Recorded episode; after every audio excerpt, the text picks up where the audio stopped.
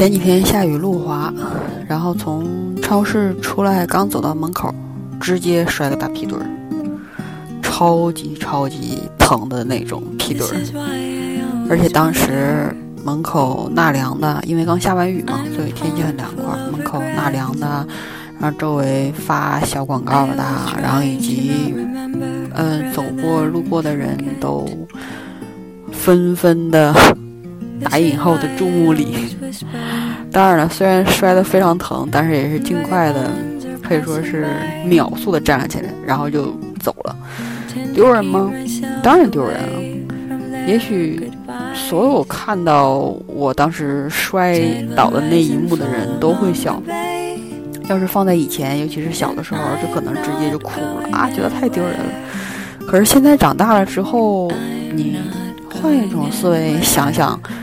如果你是那个纳凉的人，你是那个发小广告的人，如果你看到了有人摔倒，你当时会怎么想？是不是也就是笑笑，然后心想哇塞，这好丢人呢，然后自己该干嘛干嘛了？对于这个摔倒的人，在你脑子里不过停留三五秒的时间。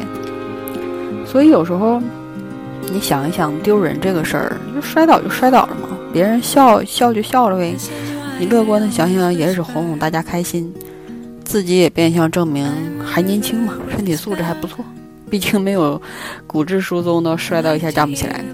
所以大多时候，有的时候换一种思维方式，更积极的想一件事儿，也会让自己变得开心了一点。嗯，最近总结了一下那个近。八个月嘛，就是今天是八月三十一号，近八个月的看书以及看电影、看电视剧的情况，我真是闲的没事干。啊，主要是因为重拾豆瓣儿，啊，大概总结了一下，看了十二本书、五十二部电影以及四十六部剧，这些一共大概和不到五百集，其中还不算吃饭的时候重复看的那些剧。就可想而知，这么长时间都干嘛了？那很明显嘛。然后，其实我想说，当你看了这么多东西的时候，你想发一条朋友圈，说你都看了些什么，以及你看了多么高深的书东西。其实还想一点，就是之前在另一个账号里说过，就是你越缺乏什么，越想表现什么。这一点，因为我总结了这么多东西之后，我只想发一条朋友圈来，也不是说应该是炫耀吧，然后以赢得那种别人肯定的那种虚荣心。当然，其实我朋友圈只有一个人，我想给他看。我想给他炫耀，当然，如果要是刨除了给他的这一点，我就没有任何发的必要了。所以就是，还是之前说的，你越缺乏什么，越爱表现什么。我总是想在社交网络中展现我身材多好多瘦，我找的另一半有多帅，我看的东西，我接触的都比你更深入、更广泛，我看的书你都无法企及。结果呢，不还是希望得到某个人或者某些人的认同？但是你想，如果这些人都跟你没有什么关系，甚至你根本不在乎这些人的想法的时候，所以就是，甚至可以说，你发的朋友圈无非就是给这些特定的人看的。而如果没有了这些特定的人，他从此消失了，你还会再发吗？我想应该就不会了。起码对于我来说，应该就是肯定不会了。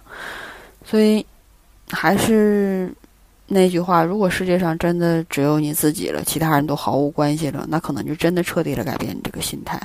所以现在说白了，我想表现的还是因为对某个人或者某些人还有一定的念想。嗯，就是你无论是身材管理啊，还是你摄取的东西啊。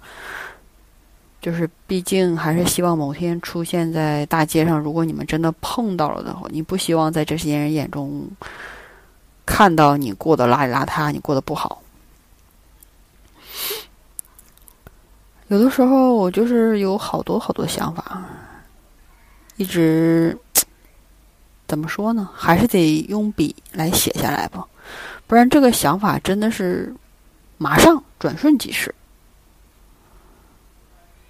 啊，最近看了好多 vlog，看的时间基本上就是运动的拉伸呐、泡沫轴的时候看。啊，看的越多，越觉得那句“出名要趁早”这句话真的是十分精辟。嗯，就是早期的时候，大家对内容以及表现形式，嗯，没有什么过分的挑剔，而且是看了这些新鲜的玩意儿之后，觉得哇，实在是太眼前一亮了，完全不知道。可是越往后，这个产业慢慢的基于成熟，然后内容创新缺一不可，始终如一的那种，就慢慢的变得没人看了。但是早期的人积累了一定数量的关注者之后，这是后来慢慢推陈出新的新人是无法企及的。倒不是说这些关注人、粉丝多的人制东西。关注的人多的，他制作东西就一定好，所以很多时候就是我个人觉得哈，真的是懒到按下解除关注的那个按钮。有些人的关注列表可能就上百个，不知道能不能看得过来，就关注了呗，也不会咋地，而且这个东西也不至于真正的难看到主动搜索然后取消关注，真不至于。而且大家比如进入一个新的领域，都会关注。优先关注一些大 V，就是粉丝越多，关注者心中就会默认这个人的东西应该不会太差，要不然怎么会有那么多的关注者呢？对吧？这就是早期出名的最大优势。比如说淘宝卖衣服的张某某啊，或者比如 vlog 界中的某中药食材 UP 主，那不好点名。虽然说句不好听的，大家现在看 vlog 基本上都是闲的。但就是闲的，也希望能从这些没有什么营养的内容中获取一些东西。呃，比如说我在做饭呢、洗碗的时候，看着、看着或者听着，不需要太有营养的东西。我不需要在我这个两个空闲的时间听听什么公开课呀之类，我不需要，我只需要一些打发的时间当背景音就好了。但是你的内容，我也希望能得到点什么。比如说，我可以从你做饭的视频中得到一些，哎，我今天中午或者今天晚上应该吃什么饭啊，做什么菜啊，或者从你的生活中会发现，哎，这个东西还挺好用的，回头我也买一下试试，而不是真的看你的流水账，动辄三四十分钟的内容，可看点真是寥寥无几。就是不得不说呀，现在有的 UP 主就算是有一两万的粉丝量的。制作的内容真是无论从视频的剪辑、内容的新意、呃进度的拿捏都恰到好处，甚至每次看的时候都意犹未尽。好像那种我们平时追的美剧啊，真的是翘首期盼一周一更新，然后不舍得看，看的时候还关注着进度条。哎，这就完事儿了，我还没看够呢。而有些人的内容呢，看了好多，基本上一致。做饭、买菜、做手账。毫无新意不说，内容拖沓冗长，点开五分钟就恨不得给关了，一直快进快进快进，看还能发生点什么，但其实还是一样。所以有些人的成功不见得有多努力，或者是本身有厉害多厉害，只是站在了那个合适的点。而且有些不只是视频制作者，比如说早期的博客，嗯，什么好物分享之类的，嗯，最先。分享使用心得的那些博主或者是网红们，都是家庭条件非常不错的。要不，比如说在那个年代，没有什么人总有经济能力来摆弄这些东西，来分享那些奢侈品，或者是无论是抹的还是用的呀，还是什么。但不像现在，现在比如说人人都可以用 Chanel，谁都可以买 Tom Ford 的口红。而有了各种信用卡呀，什么蚂蚁花呗啊、借贷啊，各种出现，这也是哪怕是毫无收入，而且家庭条件不怎么好的穷学生，也依旧为了各种原因买超级贵的东西，这就是我们经常在新闻上看的某某大学的学生为了出于虚荣心买什么什么奢侈品而无法偿还借贷，这种新闻层出不穷。所以现在网上人人都可以出类似于使用心得，这就是那个越有钱越有钱的理论，就是大佬们可以随随便便投资一个项目，然后就利滚利的来。就是因为早期的那些博主们的分享积累了很多的关注，而慢慢的金主们就会上门，只因为你的巨额粉丝量。比如说呛口小辣椒可能就是最好的例子，他们算是网红成名，然后步入高端，参加各种场合的最呃，就是成为怎么说，不能说上等人吧，也就反正就是上升了一个档次。比普通的小网红完全是高一个层次的最好例子，可能年轻人都不太知道他们是谁了，啊，比较早期的网红。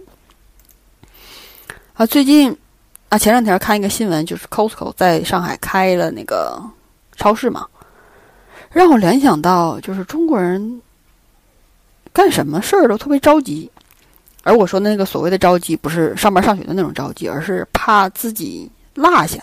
的那种着急，就无论是优惠啊，还是最新出台的什么政策呀，都争都抢，哪怕一不留神儿自己就占不到便宜了，于是就是抢破了头的这种着急，着急方式。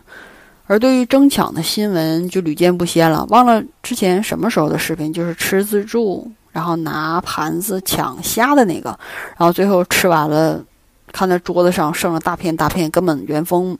没动的那种东西，那种虾，那种场面，就有东西浪可以浪费，可以扔掉，但是我不能没有拥有过，而这个行为真特别不好。我记得几年前就是游轮旅行的时候，因为那个密封环境嘛，呃，船上的吃食每天都是自助的，而且几天下来基本上同样的东西没有什么太大的新意。就这在开餐之前。的一个小时，大家都还大排长队，只是为了最先进去。自助嘛，没有了，自然是会填补上。然后就这样似的，每天无时不刻都还看着这种抢破头的那种场景。就算是你晚点进去，门口没有排队了，但是。你慢条斯理的进去想拿吃的的时候，你会会赶上其他人的第二波、第三波来填补他们继续吃的东西。就算是没什么人，也依旧互相推挤。就凡事儿，就凡事都怕自己占不上一点便宜，就怕落下的这种心态，我也不知道是为什么，可能就是打引号的穷怕了，还是不知道。啊，最近想就是关关于微博关注人，是不是我就没事儿总看一下自己的那个微博关注的列表？虽然我没有任何认识人知道我有微博，但是时不时的还是总是看一下那个关注列表，是不是关注了什么没有什么营养的人？所以我们有时候会看一下别人的关注列表来判断一个人的个性跟品味以及层次高低。就比如说我哈。如果我关注一个人，翻看他的列表中，如果这个人关注了一两个我很讨厌的，甚至觉得这个人品味特别低的人，我就会这个对这个博主的怎么说思想认同感以及他说话的方式就会大打折扣，甚至就不会再关注他了。但是如果这个人跟我共同关注了一个我认为还比较厉害的人的话，我们就是说好感就格外激增。而这种也算是用另一种方式来担心别人的眼光。我之前说微博有三个账号嘛，一个是学习的，然后一个是纯隐私，一个是常用的那种傻屌号。那基本上都有一个有一个粉丝关注，我就会移除了。我觉得主动移粉的可能就只有我一个人。这种东西就是完全是为了记录和看一些和看一些东西，又不是为了让别人关注我。所以就来一个移除一个，来一个移除一个。所以有时候其实总有意识的让关注的列表看着好像是高逼格或者有营养，但其实我觉得特别没有必要。因为没有人知道你有这个微博号，你也不需要别人的关注。其实就像我之前说的，关于朋友圈这个，比如说你说这个还是人设啊，你需要发点什么东西来填补，或者是提升你的品味，还是什么的。但是微博，你说没有任何熟悉的人知道你有这个东西，你说你精心处理这些关注列表有有必要吗？真没有啥必要，而且瞎关注呗。就那个时候，我还对有些人就是明明挺喜欢，但是却放在悄悄关注的那个列表，就怕有天有熟悉的人看到了我有这个微博，或者是知道我有这个微博，或者是无意中知道，会觉得我特别 low。但是有天基本上这个不会发生，我也不是不会让任何人知道我有微博这件事儿。所以你说这个心态是不是部分人的想法，却始终不好意思开口？悄悄关注一些你明明很喜欢却不敢暴露出外面让别人看的这个情况，我觉得应该不止我一个。所以啊，最近就开始敞开关注了。就有时候给自己设立太多条条框框，真的特别累。啊，这个月参加一个特别有意义的活动，泰的演讲。嗯。这让我迫不及待的想，就那天参加完这个活动，就让我想在自己这一期的那个 podcast 里面说一些关于这个演讲的内容。所以之前，因为我们身边，我们应该经常看过那个泰的演讲，觉得没什么，因为之前泰 d 上有很多的演讲的分享内容，是我们经常看的是英文版本的，因为英文算是比较高端的那种演讲。因为正常，他的在官方主页上出现的那个应该是比较高端、比较成熟的，所以嘉宾的能力都不用质疑。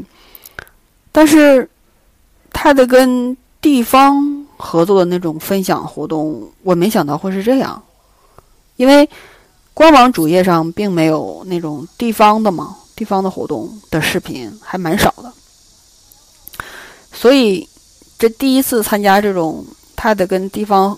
城市合作的，还真是别有一番滋味啊！哎，那位话说回来，呃，我回想一下当天的嘉宾哈。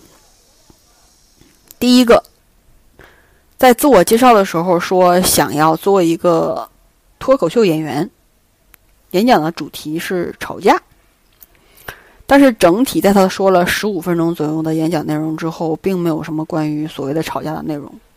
而且整篇演讲也没有什么梗，始终保持着一个姿势、一个语调，在背稿。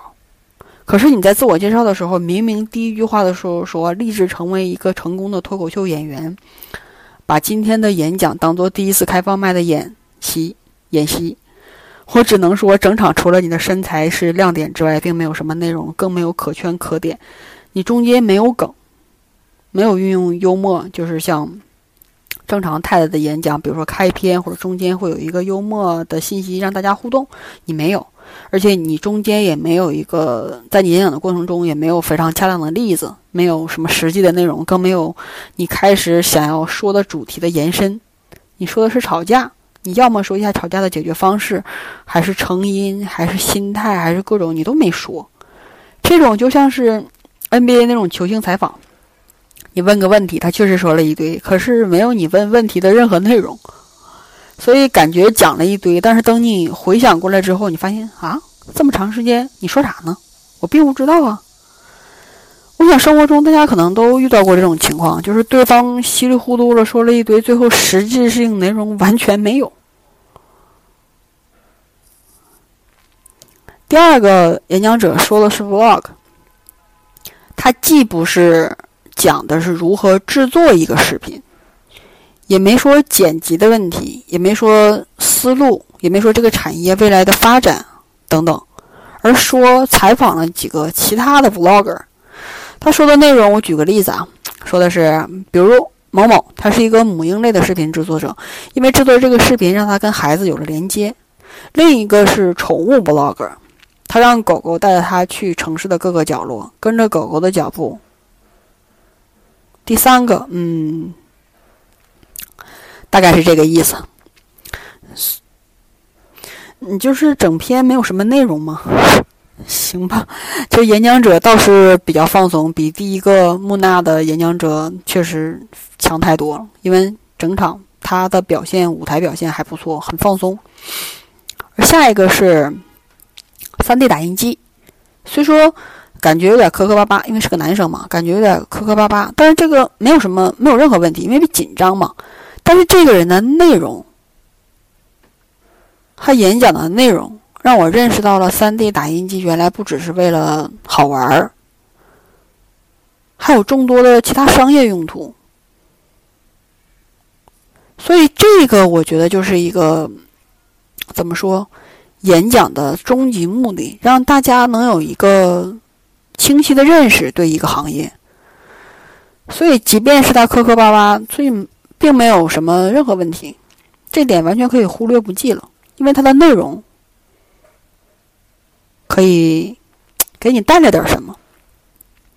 然后就是下午的演讲，我下午是英文场，其中有一个，我是不得不说，其中有一个演讲者让我这深深的对自己的英文产生了强大的自信心，而且我觉得大家对自己说英文的信心应该怎么说？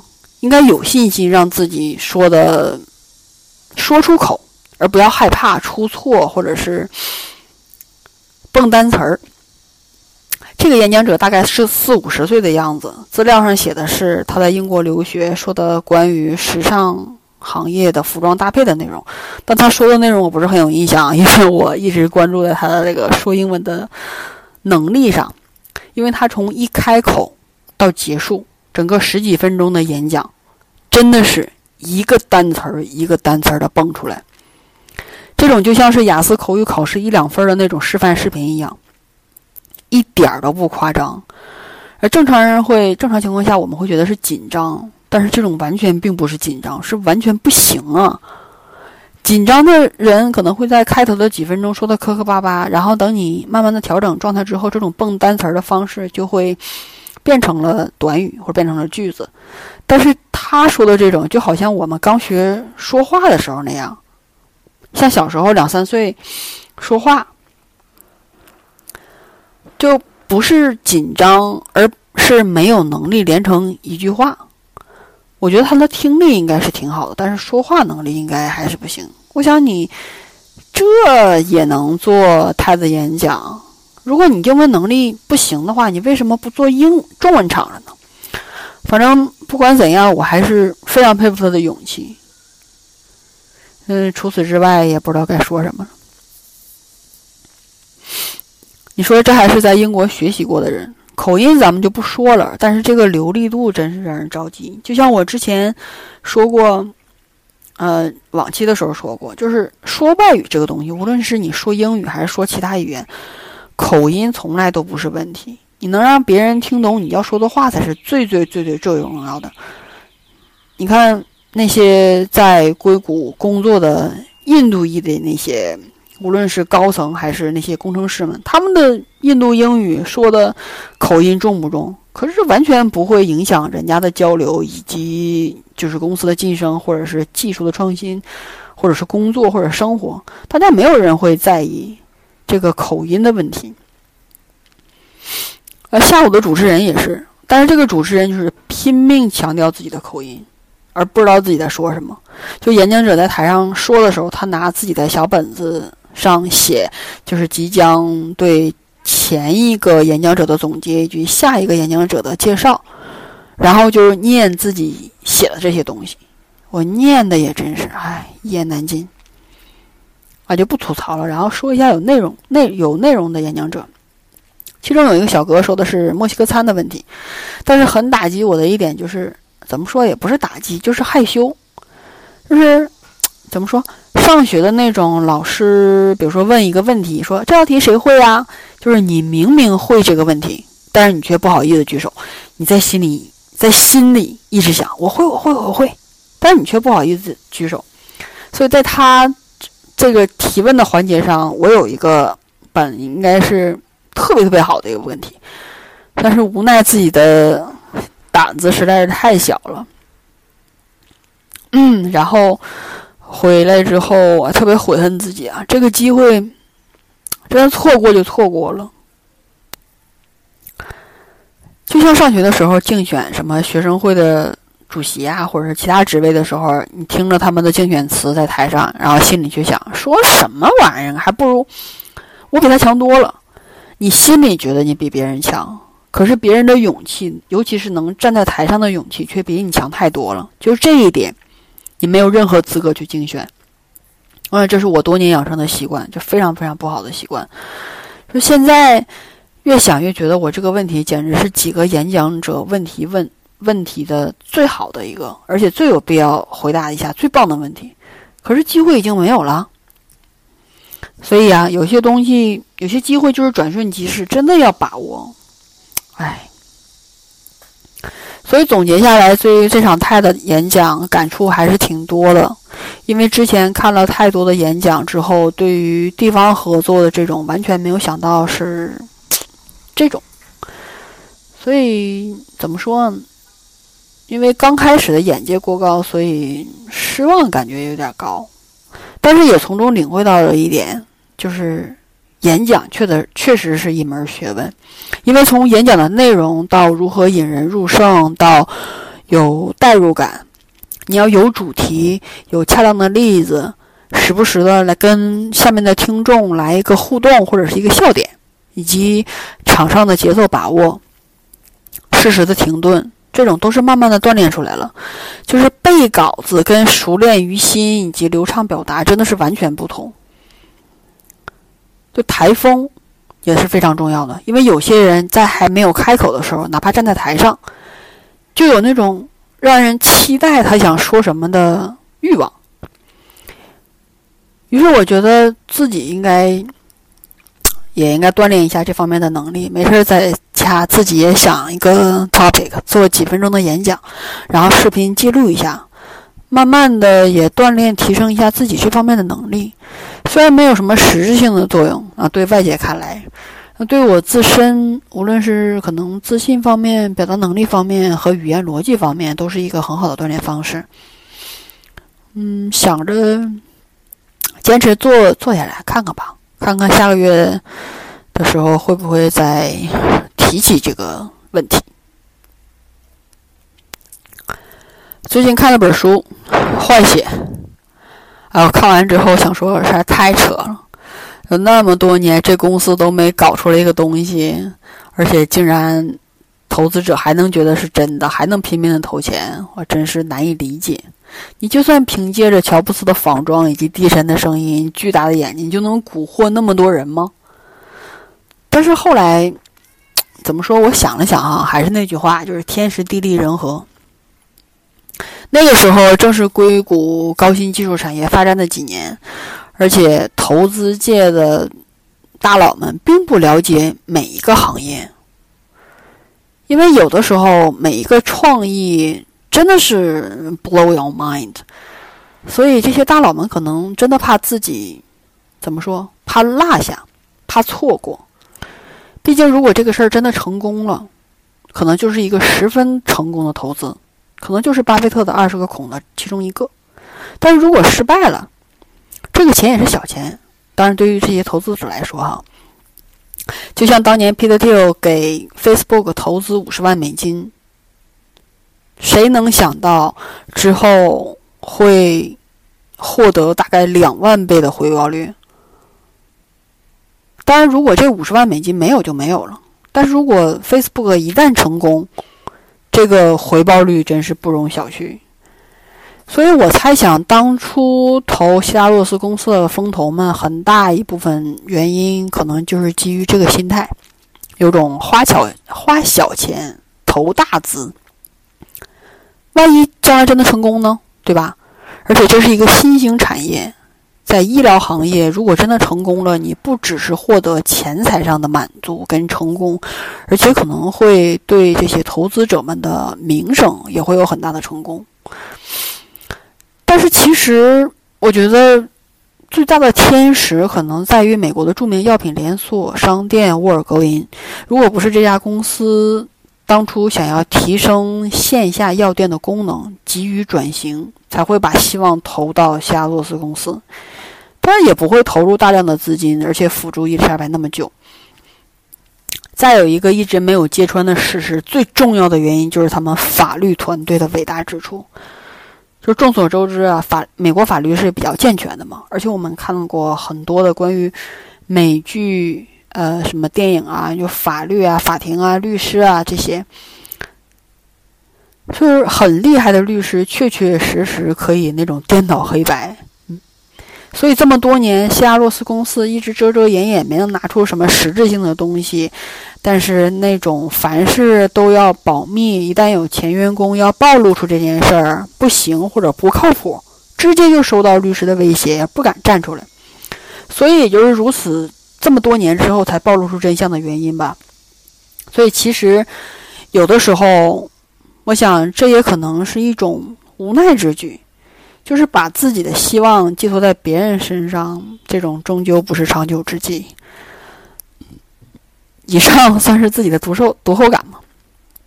原因也是自己瞎猜的。那天突然想哈，你说，大部分人在生活中遇到小孩儿，比如说叫你叔叔或阿姨，哇，你立刻就不高兴了。还得纠正人家，而直接叫你哥哥啊、小姐姐呀，你却乐开花了；而在网络环境中，却总自称自己什么老阿姨呀、老大爷呀，经常会这么说。而且这些人反而都是年轻人，九零后、零零后。所以这些人，你到底是想怎样？有时候我确实相信还是好人很多的，但是事实上，呃，经常会遭受着这种打引号的坏事发生。我不知道他们是有意的还是无意的，我不是很清楚。但我只知道，如果没有发生，我绝对是个受害者。就是前几天在菜市场买水果的时候，遭到了黑手，两个桃儿。就这点小事儿还是动手动脚，真是，因为。现在是桃子很怎么说丰收的季节吧，满大街都是桃，而且标价十块钱四斤，应该是市场价。可是当上秤之后，他按下的却不是五元每公斤称量的数字，而写的是十。在我纠正说“哎，不是两块五一斤”的时候，他装傻充愣，一句话没说，然后在秤上重新按了数字五。你说至于不至于？就两个桃，你可能会多收我个一两块钱，仅最多了。所以我不知道我是我自己是唯一的受害者，还是我是无数受害者中的一员。所以自此之后，本来觉得无所谓，相信商家随便怎么按，我们都相信他说多少钱就是多少钱。到现在，我都会刻意的留意一下那个秤上的数字是否是按对了。你说是不是一一条鱼腥了一锅汤？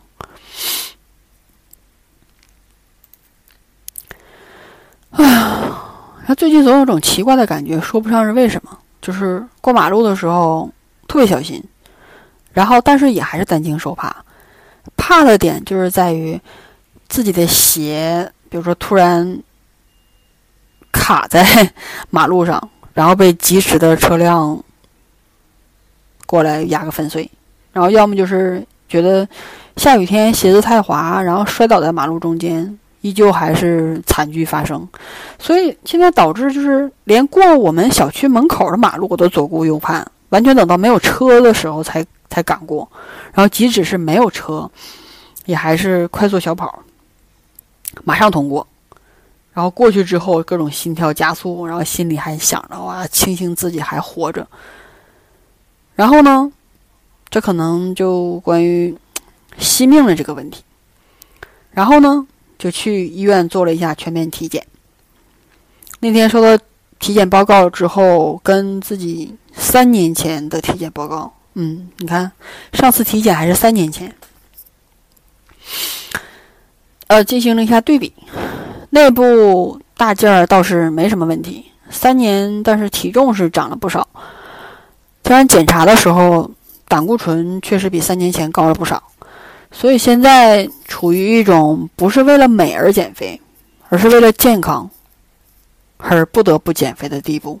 你说现在是有多怕死？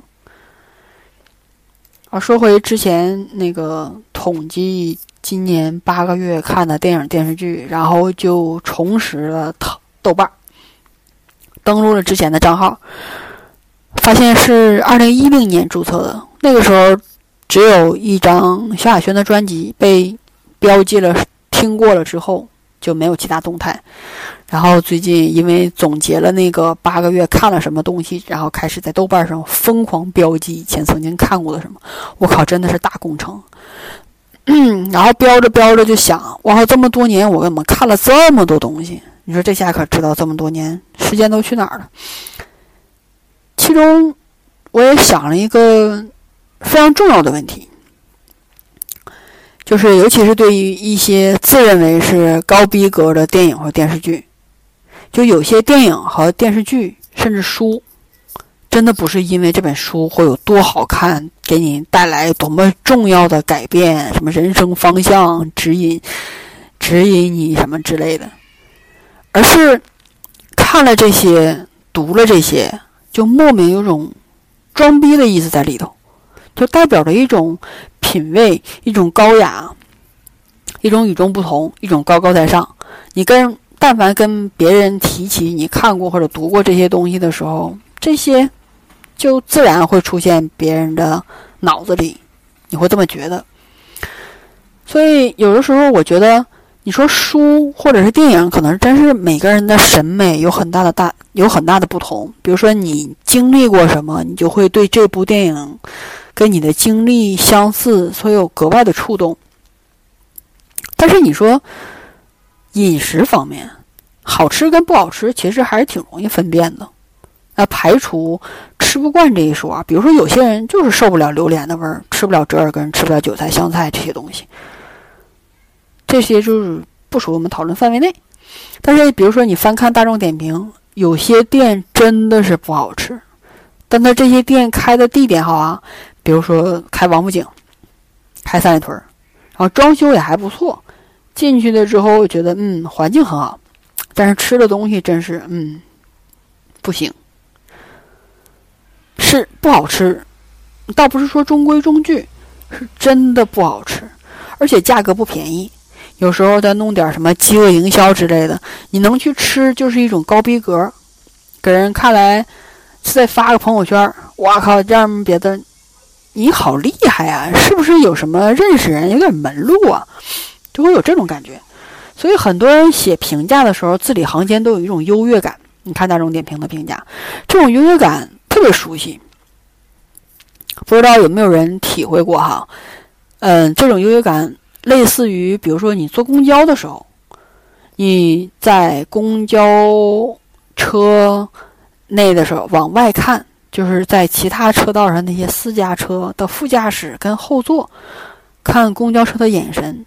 当你们发生对视的时候，你看他的是一种什么样的眼神？他看你是一种什么样的眼神？哪怕这个人只是坐在出租车上，他看公交车内的眼神都是一种有一种格外的优越感。如果你仔细观察，可能会从这个眼神中看出一种可怜。我觉得他们心里可能想：这些人在拥挤的公交车内，在。这个繁忙的城市中打拼，然后赚那么几个钱，图啥？就是这种优越感，就挺神奇的。你说，一般我们觉得一个人的有趣，说一个人有趣，你说有趣在哪里呢？是表现在哪方面呢？我最近在想哈，说一个人有趣，这个趣味感在于。对方说的话让你感兴趣，说白了就是一个会讲故事的人。而这分成两种情况，就是要么是他经历丰富，哪怕不是绘声绘色的讲故事，只是因为自己经历的比较多或者懂的方面比较多，而显得就是一刻不停，好像总有说不完的话题。这种你会觉得他很有趣。然后另一种就是，嗯，会表达。就像之前他的演讲上说的那种，虽然可能从头到尾只说一件事儿，但是呢，他却把想要说的东西，就是开头啊、主题啊、结尾啊，添加上比如说丰富的内容啊，让聆听者觉得很有趣。就这是一个很厉害的本事，就像是讲笑话一样。比如说 A 讲的，觉得哇好无聊，但是 B 讲却截然不同的效果。让大家我笑出眼泪了。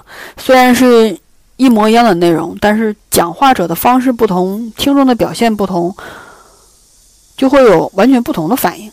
所以又回到刚才说的那个《坏血》那本书，也就理解了为什么书中一直强调他的声音如此低沉，让投资者对他莫名的信任。虽然后来证明这个声音就是装出来的低沉，实际上就是一个普通女孩的声嘛，但是也证明一个人的声音。说话的方式、眼神的使用，都会给聆听者带着完全不同的感受。刚刚吃了个饭，回来继续录。啊，前几天看了那个姚晨的《送我上青云》，然后印象比较深刻的就是他跟他母亲之间的关系。我这段关系，嗯，怎么说呢？跟我跟我妈的关系还是比较像。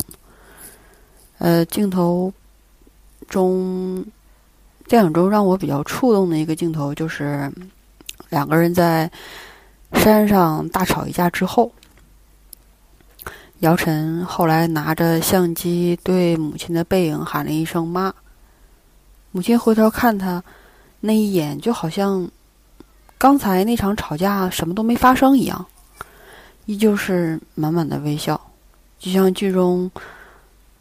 妈妈对盛楠说的那句：“生你的时候我才十九岁，我怎么知道怎么养孩子？”我回想一下，我妈生我的时候也才二十二岁，他也不懂，也没有耐心学习怎么养孩子。也许我不应该怪他。节气真的特别准，立秋之后天气马上就变得干燥了。早晚温差也十分明显，站在树荫下格外凉爽舒服。小区的树叶有部分已经开始变黄掉落，踩在掉在地上，踩着落叶，那个酥脆的声音堪比炸鸡的外壳。满眼的黄叶，挺开心。我特别喜欢秋天。回想起来，曾经问过我妈：“你最喜欢什么季节？”那时候她说：“不知道哪个季节最喜欢，但是反正最讨厌的季节就是秋天，因为那时候他跟老爸两地分开的时候也是秋天。他说那天送他去车站，回来的路上落叶纷纷，就是心里特别凄凉，特别难过。所以你看，任何喜欢跟讨厌与否都结合着天气。”假如那天的落叶是求婚的日子，我想哪怕落下最后一片叶子，然后即将到来的是冬天，通体都是黑白色系，毫无生机的感觉，你依旧觉得非常浪漫。所以，左右你心情跟喜好的不是季节，而是你当时的心情。呃，前几天听 Steve 说的时候，有一期关于室友合群的问题，说的是一个寝室标准跟一个人说，因为寝室一个标准跟另一个人起生产生了争执，虽然后来不说话了，但是此人在中间试图和好，然后结果这个人不但跟其他室友集体不跟他说话了，而反而动员其他人，嗯。同样孤立他，所以说起室友这个东西，应该是北漂们的生活经历必备的吧。碰到一个好的室友，绝对是运气，而且很不容易啊。回想我刚来北京的时候，总能想起一件事儿，印象特别深刻。那件事儿是一个毫无目的的事儿，却改变了一个人对我的看法。话说那是两二零零五年左右吧，刚到北京的时候。虽然这个时候发生的事儿，在我入住之后的第二个家但是我怎么说，依旧希望这个区域或者这个打引号的家变得好。于是，在入住这个地方的一个星期左右，我大概具体不记得了，因为这个冰箱是在你这个租房的刚一进门儿，就刚一推门儿就是一个冰箱，因为这是一个公共区域，是那种。呃，人大附近的一个老旧小区，虽然是高层，但是结构还是挺老的。嗯，因为冰箱刚开门就是一个冰箱，然后，但是这个冷冻是那种老旧的嘛，上下的两层，上面的上面是冷冻，下面是冷藏，冷冻非常非常小。然后因为冷冻已经结霜结到不行了，然后门都已经关不上，是那种虚掩着的，然后完全不能彻底关上。而且这里面只是放了几样东西，就这个霜已经结到影响了非常多的空间。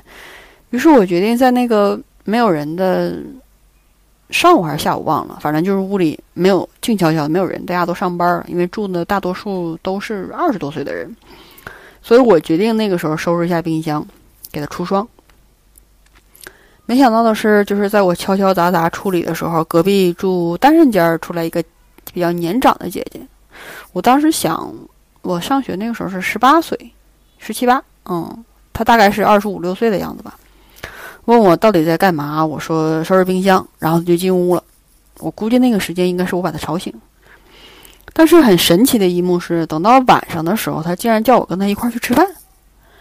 当时是人大西门，他带我去人大西门的一个烧烤的地方。吃饭，因为那个时候，嗯，人大西门那边人特别乱，我也基本上不常去。然后吃饭基本上都在东门这边吃饭。然后，呃，在吃饭的时候，他说，他说觉得我是一个特别好的孩子，因为对于他那个年龄在看我，确实觉得我是个孩子。哎，毕竟没有人愿意收拾一个公共区域的东西，更何况这个不是为了省电。因为当时租的房子是房东是包水电的嘛，包水电可能大家不知道，就是意味着就像是吃自助一样，尽情的浪费，因为没有人会觉得怎么样，就这一点就特别鄙视。尤其那个时候在冬天的时候，北京供暖还是很晚的，然后但是外边已经很冷了嘛，嗯，那个时候他们就把屋里的空调二十四小时开到三十度。而搞笑的是，就是每次房东要来之前，都把空调关了，然后把门啊、窗户都开、都打开，让冷空气进来，让屋里显示一个正常的温度，好营造一个啊我们没有浪费的假象。但是有一次，房东突袭来修什么东西，然后进屋后，我靠，一推门，一股热浪。虽然表面是那种和颜悦色的，没什么生气的感觉，但是说话。的内容并不怎么好听。嗯，话继续说回来，然后那个姐姐继续说，在大城市打拼，什么品质很重要啊，认识的很多人都非常自私啊。就是问我为什么当那个时间收拾冰箱，我也只是回答说，那个时间因为家里没有人嘛，该上班的上班，该上学的上学。因为我还没有正式开学，所以那段时间还是比较闲的。我说那个时间不会打扰到别人，而且也没有人知道是我做的呀，这不挺好的吗？然后简直是一个我认为做好事不留名的典型例子。自此之后，这个姐姐经常带我一块玩，然后给我买东西啊什么的。后来知道他在中关村海龙有个摊位，我那个时候中关村的几个什么海龙啊，还有哎，我靠，忘了。反正就是那附近，当时是特别鼎盛的，因为只要是买电脑配件的，没有人不知道是中关村。而现在的话，中关村一片萧条，因为网上有什么京东啊之类的。啊，继续说，他那个时候是专卖 MP 三，然后也就是那个时候，我有了自己的一个音乐播放设备，而且呢，给我了很多什么充电器啊、电池啊。然后后来搬走了之后，给我留下了非常非常多的东西。再后来，当然也就是后话了。我屋里有一个跟他年纪差不多的一个姐姐，然后说：“哇，那个女的特别不好说话，平时也很凶，住在这儿好多年了，然后平时大家也都没有说打成一片，成为朋友，甚至吃饭，大家觉得这个人特别不好相处，却没想到反而对我很温柔。怎么说呢？当你做一件事儿的时候，没有任何目的，没有想要邀功，专心只想达到你的目的的时候，我觉得意外的打引号的好处可能就随之而来了。就是虽然赚钱没有什么不好，但是当你不以赚钱为目的的开头的时候，钱就会接踵而来，可能就是这个道理吧。呃，让我想起 Airbnb，因为这个当时创始人做的时候，只不过是觉得这个主意很好。毕竟有些人出差的时候，真的就是旅馆被订空，然后只能在别人家的客厅打地铺，所以这个 App 当时。可能的初衷就是改变大家的生活方式，给出行减少不必要的担忧，等等等等吧。然后，我觉得刚开始肯定没有想到，现在这个产业链条会发生现在这么大的变化。因为之前看过一条新闻，是关于 Airbnb 的，说的是美国新奥尔良，新奥尔良没有新奥尔良烤翅。嗯，就是新奥尔良这几年，因为实在是太火了，而随随着比如说城市的发展啊，结合着新奥尔良这个特殊的区域，接着爵士音乐、美食，然后南方文化于一体，越来越多旅行者都来过来观光旅游。当然，一部分人看到了商机，就是大批量的租房子，然后变成民宿，导致房价上涨，影响了真正的就是想租房子来这个城市发展的以及买房子的本地居民。当然，这只是一个例子啊，就是无论是新奥尔良，还是洛杉矶，还是纽约，我想这个问题都存在。就是一个产业如果发生到这种程度的话，就怎么说，就不是最开始想要呃开发这个这个产业的最终目的了吧？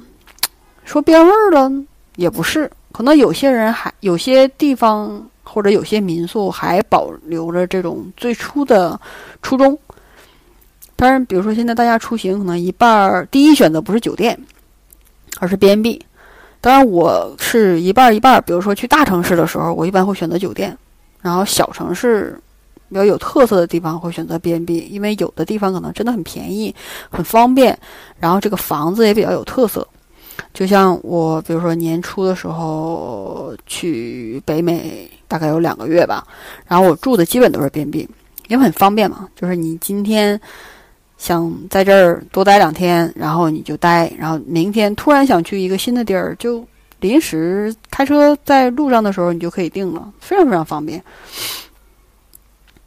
我记得当时在 Mobile 住了大概三天吧。呃，因为其他都是跟房东 share 一个单间儿，然后这个地方因为是个南方一个小小城市，非常非常小，然后租了一一整间。因为是个小城，所以嗯，价格比较便宜，而且是你可以租整套房子。我记得当时租的那套房子大概有一百平左右吧。呃，六百不到六百一天，而且我住了三天，完完全全的自己住，而且那个位置特别特别好，小区环境也很好，非常非常干净，而且还可以做饭，有阳台，有烘干机、洗衣机，嗯，就是那种，哎呀，那几天享受着这个烘干机，实在是非常非常爽，我感觉洗了好多东西。就是连我临走的时候都把房东的浴巾都给洗了，然后烘干好，然后放在就是已经叠好了，放在他的床上。哇塞，他那个烘干机，哎，我一直不是很明白为什么中国没有那种烘干机。大概两三个小时连洗带烘干，你就可以把衣服穿上身了，而且不用有阳台来晒这些东西，特别特别方便。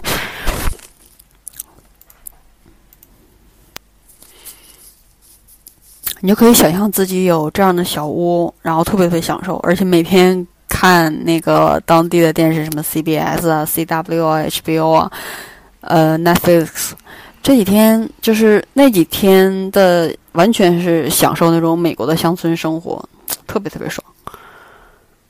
呃，我想了一下，最好的就是应该是这个，因为住独栋嘛。然后最差的就应该是新奥尔良，不是因为房东不好，因为新奥尔良怎么说？如果去过的人可能觉得它就是两个，可能就是南城北城吧。比如说，呃，安全程度差非常多。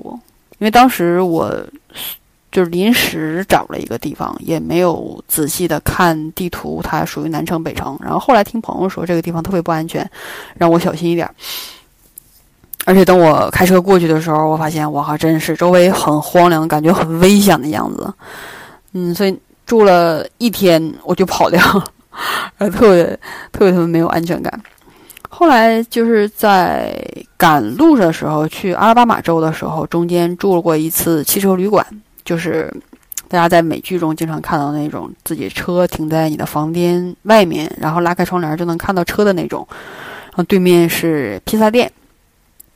因为在，呃，来，呃，车来回行驶的路上嘛，所以旁边就是高速，中间也没有什么商店啊，或者是居民区啊之类的都没有，就是很很可怕的那种感觉。然后你会时不时的想起美剧，比如说旁边是那种，嗯，一会儿有警察突然突然突然过来查房的那种感觉。然后非常美国，非常美剧的样子。然后屋里一进就是那种常年被烟熏的味道，就是类似于像网吧、台球厅那种。尽管写着禁止吸烟，我就看着形同虚设。然后，嗯，反正总之这是 B N B 给人一种挺值得回味的一段记忆跟经历吧。所以还是回到刚才，嗯，说有趣。的问题，所以一个人有趣取决于这个人的经历。如果从小到大就是循规蹈矩，没有什么故事，那个人可能就是无聊。因为不是这个人本身无聊，是他的经历就没有什么新意，没有什么大起大伏。当时看《老友记》的时候，Chandler 之所以对那个既有未婚夫又有男朋友的那个女生非常非常感兴趣。还不是因为对方的经历非常非常丰富，他又去过这儿，又去过那儿，跟他讲他们的故事，他跟他男朋友的故事，他跟他未婚夫的故事，说了自己惊心动魄的过往。你说，如果要不是因为这个故事，就是再高的颜值，这个人也比较无聊。就是经历，也就是故事，以及会讲故事的人，可能就是有趣。其实最后。我觉得大家都还是孩子，都还是爱听故事，这个跟年龄还是没有什么太大的关系。嗯，啊，最近看了好多英文书，不知道为什么，就是有时候读着读着就就想哭，你知道吗？然后不自觉的就流眼泪，倒不是因为这个内容有多么感人啊，虽然有的时候是的，而是因为这个读英文时候的我。我自己的感受，我的思想，我的想法，我觉得哇，学英文实在是太美好了。就是无论是学英文还是学其他语言，就掌握一门外语，让人特别的惊喜。如果你能把一个国家的文化跟语言结合起来，那你这个进步应该是非常非常神速，而且你也能更加能理解这个国家的。笑点可以说，如果你要是看很多单口喜剧的话，如果你要是，呃，看单口喜剧，然后在理解这个国家文化的前提下，会更觉得搞笑。所以有的时候，无论是哪一种语言，某种情绪真的需要，呃，可能有时候某种情绪。用其他国家的语言来描述会更准确、更贴切。比如说，有时候我想夸奖一个人的话，夸奖一个人，然后他做了什么事儿，然后我会说 impressive。但是用中文怎么说呢？这个翻译始终是不是很准确。比如说，哇，你做这个印象深刻，好牛逼，干得漂亮，都不太贴切。但是一个英语单词就可以搞定。当然了，这是。中文也有同样的语境，就是一句英文，结果用一个中文单词、一个中文句子就表达了，但是这个例子暂时想不到，但是肯定会有很多的。然后，嗯，刚才吃饭之前看那个巴菲特跟芒格前一阵子的那个股东会，想说这两位老人，一个是八十八，一个是九十五岁，我思路竟然还是那么清晰活跃，就是完全不像是一般老人那种反应迟钝、毫无逻辑的那种情况。答现场，无论是记者还是企业投资人的问题的时候，也是条条框框都理得非常清晰。而且两个人完全不是这种养生型的类型，可乐垃圾食品完全不离手。我记得之前看油管的一个年轻人试着学巴菲特饮食的一天，从早饭的汉堡麦当劳到一天的可乐摄取量，我可，完全搞不定。试了两天之后，说只想吃草。你说人和人的机能还是有很大的差别的。说这时候就有人说了，你看谁谁谁抽烟能活一百岁，那其实我想说，如果你要不抽烟，可能能活两百也说不定。东拉西扯了一堆，行，这就是八月。嗯，从原来有点感觉就录一期说个十分八分的，到现在七八这两个月每月一期，变成了月总结了，也行吧。嗯，那就下个月见，那就下个月见吧，拜拜。